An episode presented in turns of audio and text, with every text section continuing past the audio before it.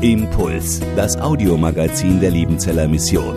Predigten, Veranstaltungen und Specials weltweit am Leben dran. Impuls zum Nach- und Weiterdenken.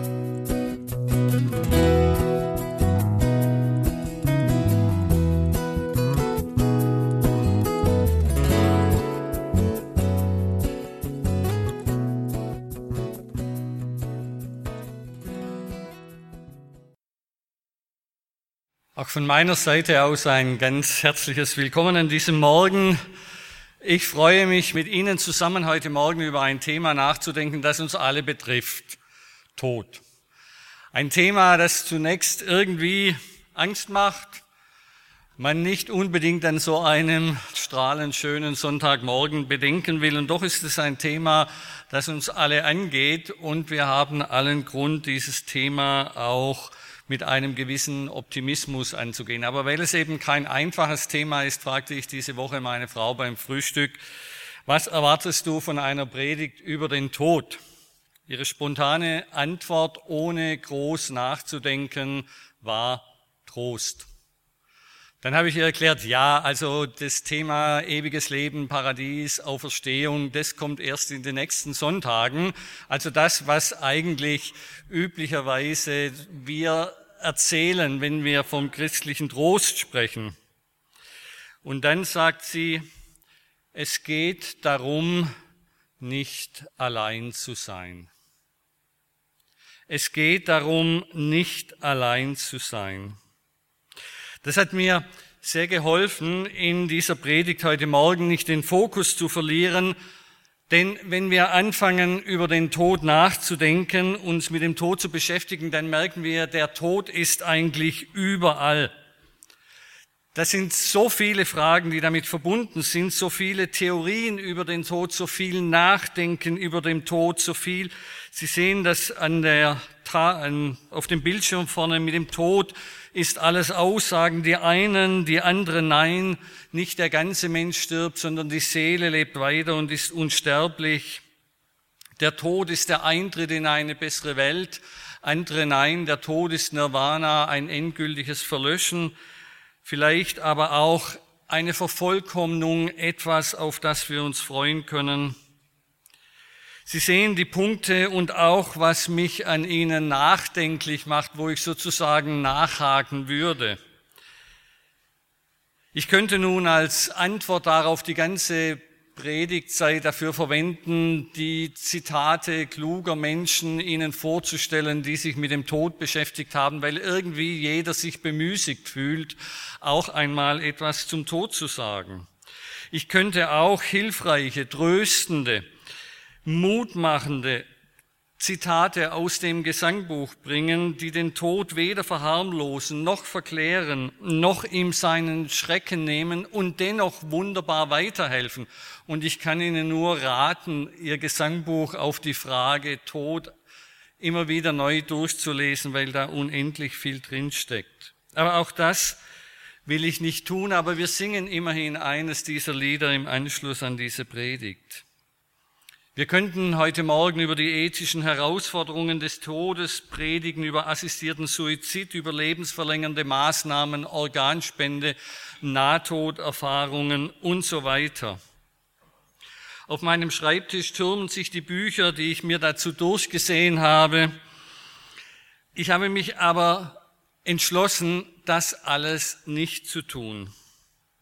Ich will sie auch nicht mit den verschiedenen theologischen Positionen über den Tod konfrontieren, obwohl es da wirklich viel Gutes zu lesen und zu lernen gibt.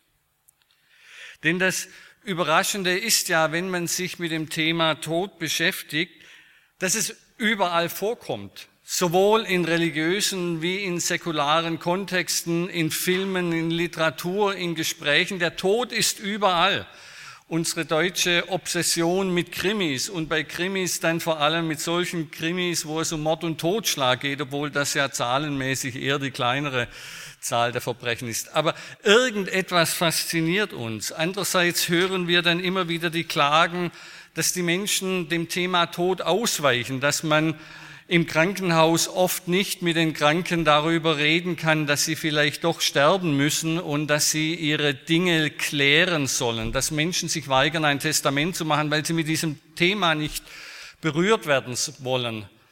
Von daher, ich weiß nicht, was nun richtig ist. Verdrängen wir den Tod oder beschäftigen wir uns in einer übertriebenen Weise mit der Tod in unserer Gesellschaft? Ich weiß nur, dass ich heute Morgen die Aufgabe habe, hier über den Tod zu predigen. Aber nicht einfach über den Tod, sondern wie es mir meine Frau mitgegeben hat, über den Tod mit Trost. Über den Tod mit Trost, so wie er auf vielen alten Grabsteinen zu finden ist. Einen sehen Sie von der Dresdner Frauenkirche. Ich finde das an diesen barocken Grabtafeln immer so faszinierend, dass die fast alle beginnen mit diesem Hinweis, hier liegt und ruht einer fröhlichen oder seligen Auferstehung entgegen. Diese Hoffnung, da kommt noch was Schönes. Über den Tod mit Trost also, weil der Hinweis meiner Frau beim Frühstück die richtige Richtung gewiesen hat. Sie hat als Krankenschwester viele Menschen bis zum Tod begleitet und weiß darum besser als ich, worauf es wirklich ankommt, nämlich um Trost und darum nicht allein zu sein. Außerdem ist Sonntag. Wir sind im Gottesdienst. Wir sind hier, weil wir von Gott hören wollen. Wir wollen also hören, was er zum Tod zu sagen hat. Darum habe ich mir bei der Vorbereitung auch immer wieder klar machen müssen, dass ich hier eine Predigt halten soll und nicht eine Vorlesung über den Tod.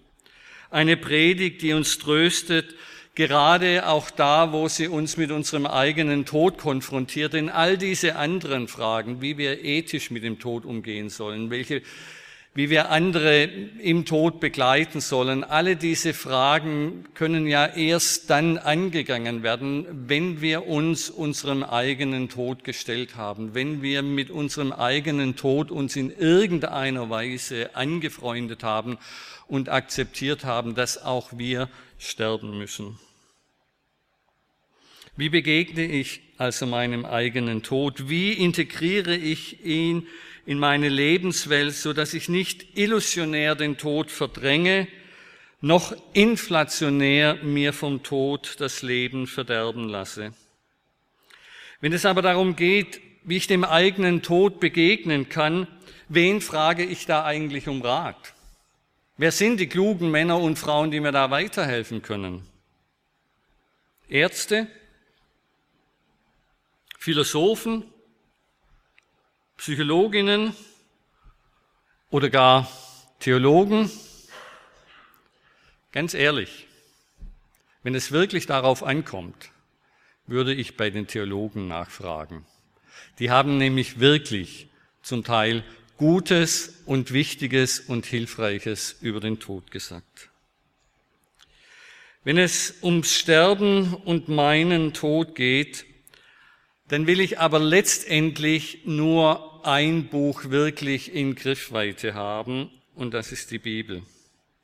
Darum möchte ich einen Text in den Mittelpunkt stellen, der den Tod eines großen Gottesmannes beschreibt. Ich lese uns aus dem letzten Buch der fünf Bücher Mose ganz am Ende aus dem letzten Kapitel, was wir über den Tod des Mose erfahren. Und Mose stieg aus den Steppen Moabs auf den Berg Nebo, den Gipfel des Gebirges Pisgah gegenüber Jericho. Und der Herr zeigte ihm das ganze Land Gilead bis nach Dan und das ganze Naphtali und das Land Ephraim und Manasse und das ganze Land Juda bis an das Meer im Westen und das Südland und die Gegend am Jordan, die Ebene von Jericho, der Palmenstadt bis nach Zoar. Und der Herr sprach zu ihm, dies ist das Land, von dem ich Abraham, Isaak und Jakob geschworen habe, ich will es deinen Nachkommen geben. Ich habe es dich mit deinen Augen sehen lassen, aber du sollst nicht hinübergehen. So starb Mose, der Knecht des Herrn, daselbst, im Lande Moab gemäß dem Ausspruch des Herrn, und er begrub ihn im Tal im Lande Moab gegenüber Bet Peor. Und niemand hat sein Grab erfahren bis auf den heutigen Tag. Und Mose war 120 Jahre alt, als er starb. Seine Augen waren nicht schwach geworden und seine Kraft war nicht verfallen. Das Erste, was uns hier gesagt wird, ist, der Tod ist unausweichlich. Selbst ein Mann, der so wie kein anderer mit Gott verbunden war wie Mose, stirbt am Ende. Auch der, von dem es in der Bibel heißt, der Herr, dass er mit dem Herrn von Angesicht zu Angesicht redete, wie ein Mann mit seinem Freund redet, auch dieser Gottesmann stirbt. Es ist kein bitteres Sterben, das wir hier sehen, kein vorzeitiges Sterben. Mose ist nach diesen Worten 120 Jahre alt, als er stirbt und damit weit über das Alter hinaus, das den Menschen als Lebenszeit gegeben ist. Er stirbt mit starken Augen und so, dass er im Besitz seiner Kräfte ist. Aber er stirbt. Auch das Sterben dieses einzigartigen Gottesmannes lässt etwas erkennen von menschlicher Sünde, die den Tod zur Folge hat. Der Sündelohn, die Bezahlung der Sünde ist der Tod, formuliert Paulus später im Römerbrief, diese Erfahrung menschlicher Existenz. Was am Anfang der Menschheitsgeschichte begann, zieht sich wie ein dunkler Faden durch die ganze Geschichte hindurch. Am Ende steht immer der Tod. Und dieser Tod des Mose, das ist ja kein triumphaler Abschied vom Volk, sondern ein einsames Sterben. Kein Mensch ist bei ihm, als er stirbt. Und doch ist dieses einsame Sterben dennoch voller Hoffnung und voller Trost, weil Gott bei ihm ist. Mehr noch, weil Gott Mose vor seinem Tod die Früchte seiner Arbeit, seines Lebens und seines Dienens sehen lässt. Mose ist auf Gottes Befehl auf den Berg Nebo gestiegen und von da aus zeigt ihm Gott noch einmal das ganze Land, das er dem Volk versprochen hat. Da wird noch einmal lebendig, was in dieser Geschichte Israels bis dahin geschehen ist, von den Verheißungen an die Väter über die Jahre in Ägypten, die in der Knechtschaft enden, den Auszug aus Ägypten, dieses Erleben Gottes am Berg Horeb oder Sinai in der Gesetzgebung, der Ungehorsam des Volkes, all das, was da geschehen ist, Gehorsam und Ungehorsam inmitten dieses Geschehens immer Mose. Das Volk wäre nicht da, wo es jetzt ist, wäre Mose nicht gewesen. Es steht kurz vor der Erfüllung der Verheißung dieses Landes, dass sie dieses Land besitzen. Ohne Mose wäre Israel nie so weit gekommen, aber ihm selbst verwehrt Gott den Eingang ins Land. Die Gründe dafür können Sie im vierten Buch Mose in Kapitel 20 nachlesen. Es ist eine Geschichte, in der Mose die Geduld verlor und nicht mehr auf das vertraute, was Gott ihm befohlen hatte. Es ist die Geschichte von Moses Ungehorsam, von Moses Sünde. Und ich glaube, jeder von uns kennt diese Momente, wo wir wissentlich und vorsätzlich sündigen. Nicht einfach so Sünden aus Versehen, Sünden, die wir machen, weil wir nicht nachdenken, Sünden, weil wir etwas oberflächlich in den Tag hineinleben, sondern solche Momente, wo wir bewusst Grenzen überschreiten, wo wir eine Stimme, die wir in unserem Herzen oder wo auch immer hören, bewusst ignorieren, wo wir wissen, das, was wir jetzt machen, ist falsch und wir machen es trotzdem. Wir können uns nicht bremsen. Wir wollen uns nicht bremsen. Wir wollen das, von dem wir wissen, dass wir es nicht haben sollen. Es ist also sozusagen so, dass jeder von uns an irgendeinem Punkt ganz persönlich in Evas und Adams Fußstapfen tritt und seinen ganz eigenen und persönlichen Sündenfall vollzieht. Und damit in unserem eigenen Leben wahr wird, was Paulus so zusammenfasst, einen Text, den wir schon letzten Sonntag gesehen haben, wie durch einen Menschen die Sünde in die Welt gekommen ist und der Tod durch die Sünde, so ist der Tod zu allen Menschen durchgedrungen, weil sie alle gesündigt haben, weil wir alle unseren persönlichen Sündenfall hinter uns haben. Es wird immer wieder gefragt, warum der Mensch nach dem Sündenfall nicht wirklich gestorben ist. Hatte Gott nicht gesagt, an dem Tag, an dem du von dieser verbotenen Frucht isst, vom Baum der Erkenntnis, musst du des Todes sterben, aber Adam und Eva sind ja an diesem Tag nicht gestorben. Aber was heißt das dann? Vielleicht lässt sich das am besten so beschreiben, dass, ich durch, dass sie sich durch ihren Ungehorsam den Einfluss der Sünde und damit des Todes geöffnet haben. Und hinter dieser Verführung, die zum Fall führte, steht der Teufel weil der Teufel gefallen daran hat, wenn Menschen scheitern, so wie er selbst gescheitert ist, weil er dadurch ein Anrecht auf unser Leben bekommt. Darum steht in der Bibel der Teufel für den Tod, so wie Gott für das Leben steht. Aber wir sehen am Leben von Mose und vielen anderen Männern und Frauen in der Bibel, in der Geschichte Israels, in der Geschichte der Kirche, dass der Tod das nicht zerstören kann und soll, was im Leben für Gott gelebt worden ist. Der Tod kann nicht zerstören, was im Leben für Gott gelebt worden ist. Das sehen wir auch an Mose. Wir haben es gesehen. Er stirbt, weil er dem Ungehorsam Raum gegeben hat. Aber er stirbt mit Gott. Was diese Erzählung vom Tod Mose so bewegend macht, ist nicht in erster Linie dass darin auch die Botschaft von Sünde und Gericht anklingt, sondern was diesen Text so einzigartig macht, ist darin, dass darin etwas sichtbar wird von der Gnade, die Gott gewährt. Nicht nur, dass er Mose seinen Tod ankündigte, so dass er sich darauf vorbereiten konnte. Nicht nur, dass er in Josua einen Nachfolger berufen hat, von dem Mose wissen konnte, dass er das Werk, das er angefangen hat, zur Vollendung bringt,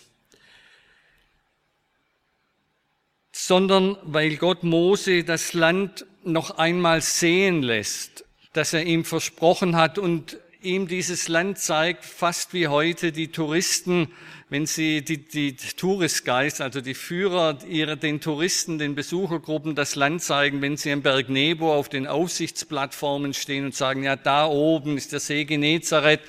Und dann geht der Blick von Norden über die Mittelmeerküste Richtung Westen in den Süden und zuletzt der Blick ganz äh, auf das Gebiet, das unmittelbar vor Mose liegt. Das alles lässt er ihn noch einmal sehen. Und damit erinnert Gott Mose daran, das Versprechen, das ich den Vätern gegeben habe, erfüllt sich nun hier und heute. Mose wird daran erinnert, dass Gott seine Versprechen erfüllt. Er zeigt damit Mose, dass sein Vertrauen, sein Mühen, sein Wirken um dieses Volk in langen 80 Jahren nicht umsonst war, sondern zur Vollendung gelangt. Bevor Mose stirbt, darf er sehen, dass sein Leben Frucht brachte. Es ist, wenn man so will, von allen möglichen Weisen zu sterben, einer der besten. Der Tod des Judas dagegen ist von allen möglichen Weisen zu sterben einer der schlimmsten.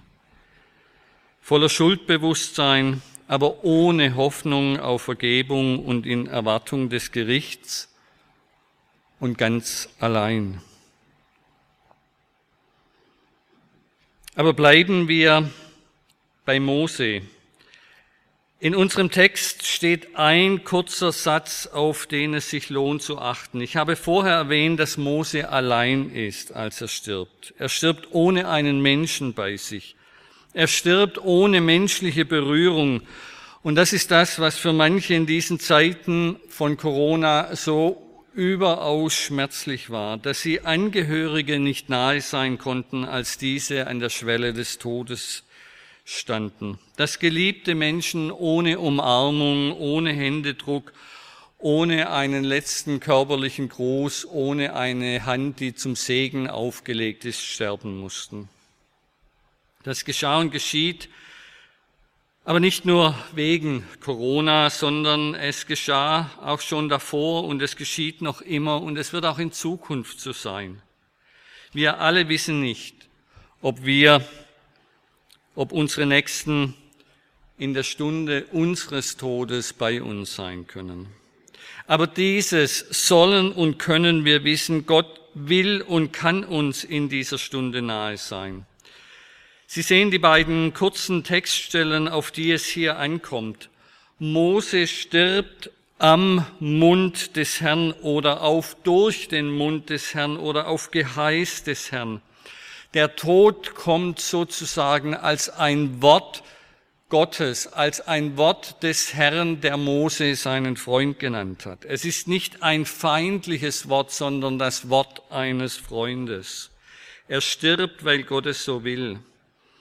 Und dann kommt dieser ungeheuerliche Satz, den schon die alten Ausleger seit dem ersten Jahrhundert vor Christus, wo wir den ersten Kommentar zu dieser Stelle haben, wo schon die alten Ausleger gezögert haben, diesen Text so zu verstehen, wie er da steht. Denn da steht wirklich und wahrhaftig, Gott begräbt Mose.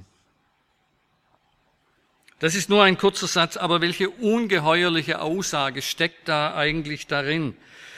Gott macht sich nicht nur die, die, Hände schmutzig, als er den Menschen aus Ackerboden geformt hat am Anfang der Geschichte, sondern hier am Ende des Lebens seines Freundes macht er sich noch einmal die Hände schmutzig und begräbt Mose mit seinen eigenen Händen. Diese Fürsorge Gottes bis hinein in seine leibliche Gebundenheit ist eine unvorstellbare Aussage. Das ist eine radikale Herausforderung aller philosophischen Gottesbilder, die Gott von aller Leiblichkeit und Vergänglichkeit fernhalten wollen. Am Anfang der fünf Bücher Mose ist berichtet, dass der, das menschliche Leben ganz konkret und anstößig konkret wörtlich in Gottes Händen beginnt. Und hier am Ende der Mosebücher steht, dass dieses gefallene Schöpf trotz allem auch in Gottes Händen endet. Der ganze Mensch endet in Gottes Händen, nicht nur die Seele, so als wäre die Seele von der Sünde unberührt. Das ist ja der große Irrtum dieser Vorstellung der Unsterblichkeit der Seele. Die Seele, das, was uns, das Geistige, was uns zu Menschen macht, ist von der Sünde doch mindestens genauso betroffen wie unser Leib und muss darum dieses Todesgeschick als Gericht über die Sünde genauso tragen und muss genauso verwandelt werden wie unser Leib. Und das sehen wir hier dass Gott gerade den von ihm geschaffenen Leib ehrt. Selbst noch den Leichnam des Mose nimmt er in seine Hände. Ich glaube, das ist in Zeiten von Kontakt- und Berührungsverboten, unter denen so viele gelitten haben, ein wirklich starker Trost. Wir sollten also nicht nur von einer Seelsorge reden, sondern viel umfassender von einer Leibsorge Gottes. Und darum glauben Christen an die Auferstehung des Leibes, weil Gott nicht aufgibt, was er geschaffen hat. Und dieser Leib, den wir haben, ist uns von Gott geschaffen worden. Er ist Tempel des Heiligen Geistes. Das ist nicht einfach Materie, die vergeht und keinen Wert mehr hat. Das sind Dinge, die von Gott berührt wurden. Der Tod, das sehen wir an dieser Stelle, hat etwas mit Beziehungen zu tun. In den Sozialwissenschaften spricht man darum vom sozialen Tod, wenn ein Mensch keinerlei Beziehungen mehr hat. Wenn er zwar noch lebt, aber ohne jemand, der ihn besucht, ohne jemand, mit dem er Kontakt hat, ohne jemand, mit dem er spricht, ohne mit jemand, der ihn berührt. Das ist lebendig tot sein. Man lebt zwar noch, aber man ist mit niemand in Beziehung und mit niemand in Kontakt. Völlige Isolierung, völlige Einsamkeit, völlige Berührungs- und Kommunikationslosigkeit. Wer dagegen Beziehungen hat, der ist lebendig und hat Anteil am Leben, selbst dann, wenn er als Person körperlich und geistig maximal in seinen Ausdrucksfähigkeiten eingeschränkt ist. Denn hier gilt, ich werde gestreichelt, also bin ich. Ich werde berührt, also lebe ich. Ich werde angesprochen, und ich höre. Beziehungen sind Leben. Eine Gottesbeziehung ist darum wie eine Lebensversicherung, weil diese Beziehung zu Gott niemals aufhört, weil Gott ein Gott der Lebendigen ist und nicht der Toten. Darum kann Jesus sagen, wer an mich glaubt, der wird nicht sterben, sondern leben. Der wird leben, wenn er stirbt. Und jeder, der lebt und an mich glaubt, wird in Ewigkeit nicht sterben, weil diese Beziehung nicht aufhören kann. Aber die Frage an Martha ist auch die Frage an uns. Glaubst du das? Jesus verspricht den Seinen, dass sie seine Stimme hören werden und ihm folgen können. Und das hört nicht auf im Tod. Er verspricht seinen Jüngern, dass er und der Vater kommen werden und Wohnung nehmen in ihnen durch den Heiligen Geist. Diese Beziehung, dieses Einwohnen Gottes in uns, das hört nicht auf im Tod. Das ist eine Beziehung, die durchträgt. Darum sind Christen im Tod nicht allein, sondern in der Hand ihres Herrn. Darum auch hier noch einmal die Erinnerung an einen Text, den wir schon letzten Sonntag gesehen haben. Ob wir leben oder sterben, wir gehören dem Herrn.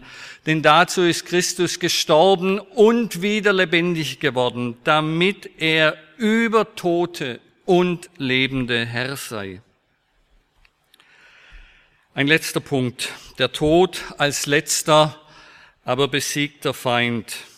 Der Tod auch ein schöner Tod, wie ihn Gott seinem Freund Mose bereitet hat, ist dennoch der Feind.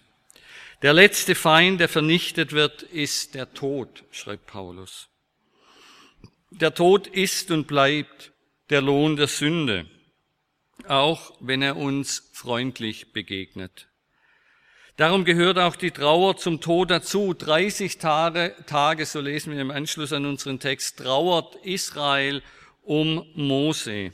Es ist eine Zeit des Weinens und Klagen, aber es ist keine Trauer ohne Hoffnung. Gott hatte Mose, und damit das ganze Volk auf diesen Tod vorbereitet.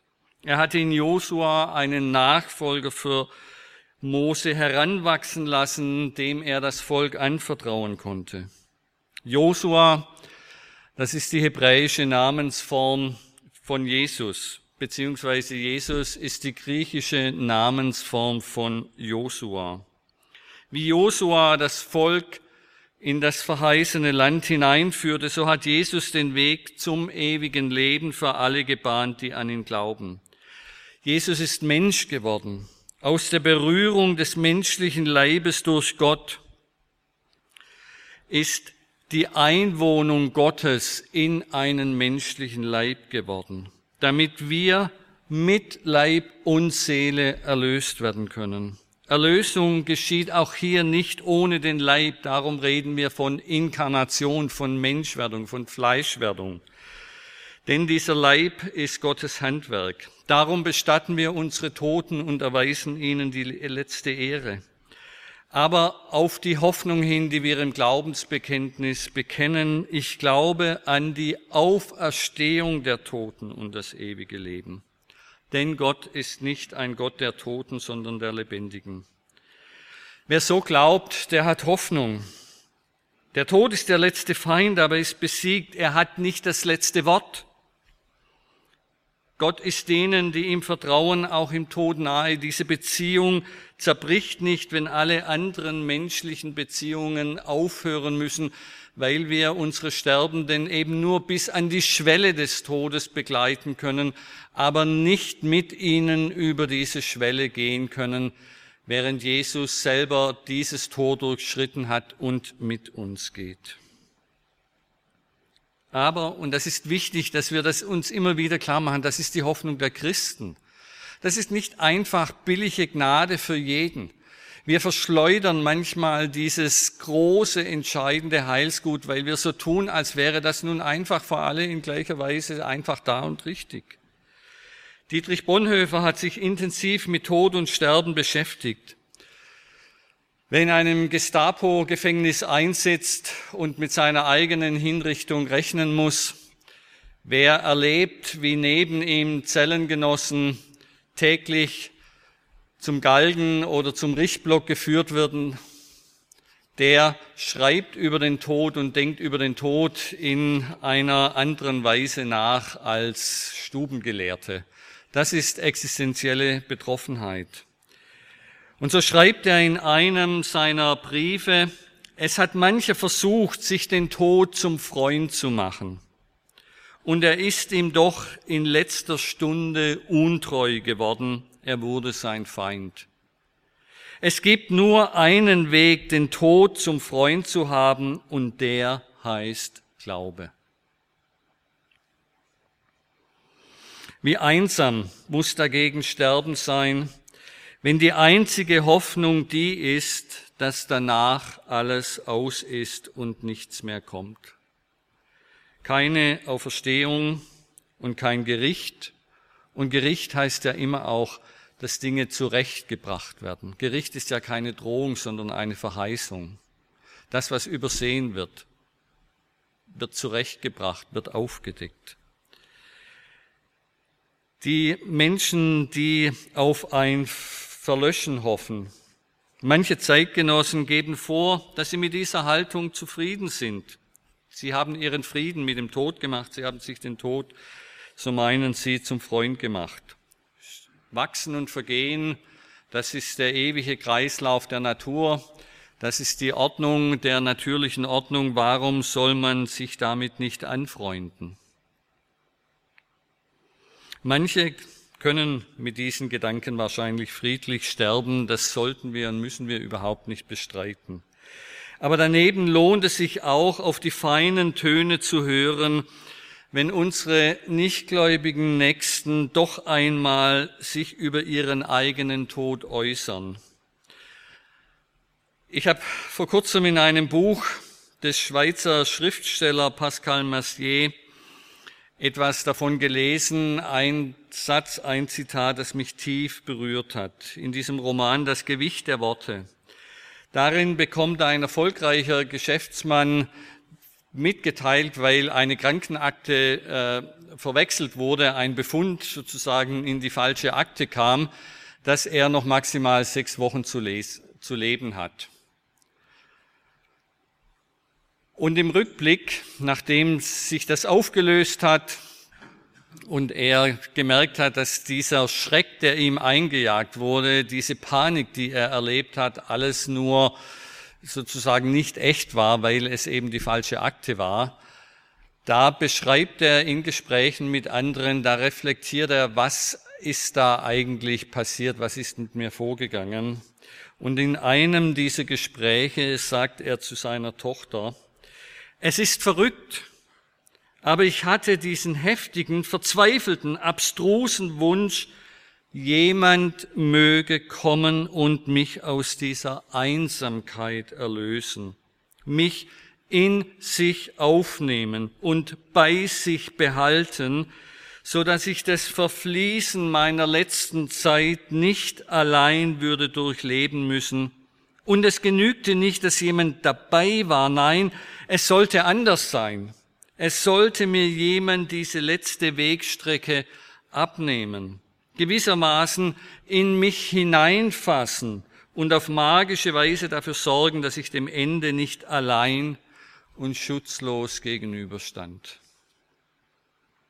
Mich berührt ein solcher Satz zutiefst. Zum einen, weil das zeigt, wie arm und elend wir ohne Glaube sind, wenn wir dem Tod begegnen müssen. Aber zum anderen, berührt es mich auch schmerzhaft, dass die Botschaft des Evangeliums offensichtlich so wenig gehört wird, dass wir diesen Menschen nicht zuschreien können, das, was du dir wünschst, das ist doch genau das, was Jesus tut. Das ist doch genau das, warum Jesus in diese Welt gekommen ist, warum Jesus am Kreuz gestorben ist, warum wir an die Auferstehung mit guten Gründen glauben dürfen, weil da einer ist, der mich durch den Tod hindurchträgt, der mich in seinen eigenen Tod hineinnimmt, mich in etwas integriert, das nicht aufhört und so durch den Tod durchträgt. Mir ist beim Nachdenken über das noch einmal deutlich geworden, dass auch die Tatsache, dass wir als Einzelne zum Leib Christi gehören, eine Dimension hat, die wir im Hinblick auf den Tod im Grunde überhaupt noch nicht bedacht haben. Denn da heißt es doch, dass wenn ein Glied leidet, leiden alle Glieder mit. Aber das heißt doch umgekehrt auch, wenn alle Glieder leben und ein Glied stirbt, dann ist auch in diesem Sterbeprozess der Mensch nicht allein, sondern Teil einer Gemeinschaft, die ihn trägt. Jesus nimmt uns hinein in sein Sterben und ist darum auch Teil von unserem Sterben. Als ich mit meiner Frau über meine tiefen Einsichten gesprochen habe, meinte sie, ich weiß trotzdem nicht, ob ich das kann, wenn ich sterben muss. Und auch damit hat sie wohl recht. Wir können uns im Sterben und im Tod nicht auf uns selbst verlassen. Wir können den Tod nämlich nicht ausprobieren. Wir können den Tod nicht trainieren. Wir können nicht feststellen, wie mutig und stark und glaubensfest wir letztendlich sind, wenn es darauf ankommt. Aber darum sollen wir beten, Lehre uns bedenken, dass wir sterben müssen, auf dass wir klug werden. Auch das ein Vers, den wir schon letzten Sonntag in der Predigt von Volker Geckle gehört haben. Wir müssen die Worte einüben, die uns durch den Tod tragen und lernen, jetzt schon, solange wir unsere Sinne beieinander haben, lernen, den Verheißungen zu trauen. Die letzte bezeugte Äußerung Bonhoeffers vor seiner Hinrichtung ist die an einen englischen Mitgefangenen. Sage meinem Freund, dem Bischof von Chichester, wenn du die Heimat noch erreichen solltest. Das ist das Ende, für mich der Beginn des Lebens. Gott gebe es uns, dass wir dem Tod mit dieser Zuversicht begegnen dürfen. Amen. Impuls ist eine Produktion der Liebenzeller Mission. Haben Sie Fragen? Würden Sie gerne mehr wissen? Ausführliche Informationen und Kontaktadressen finden Sie im Internet unter www.liebenzell.org. Die Liebenzeller Mission produziert ebenfalls das Fernsehmagazin Weltweit am Leben dran.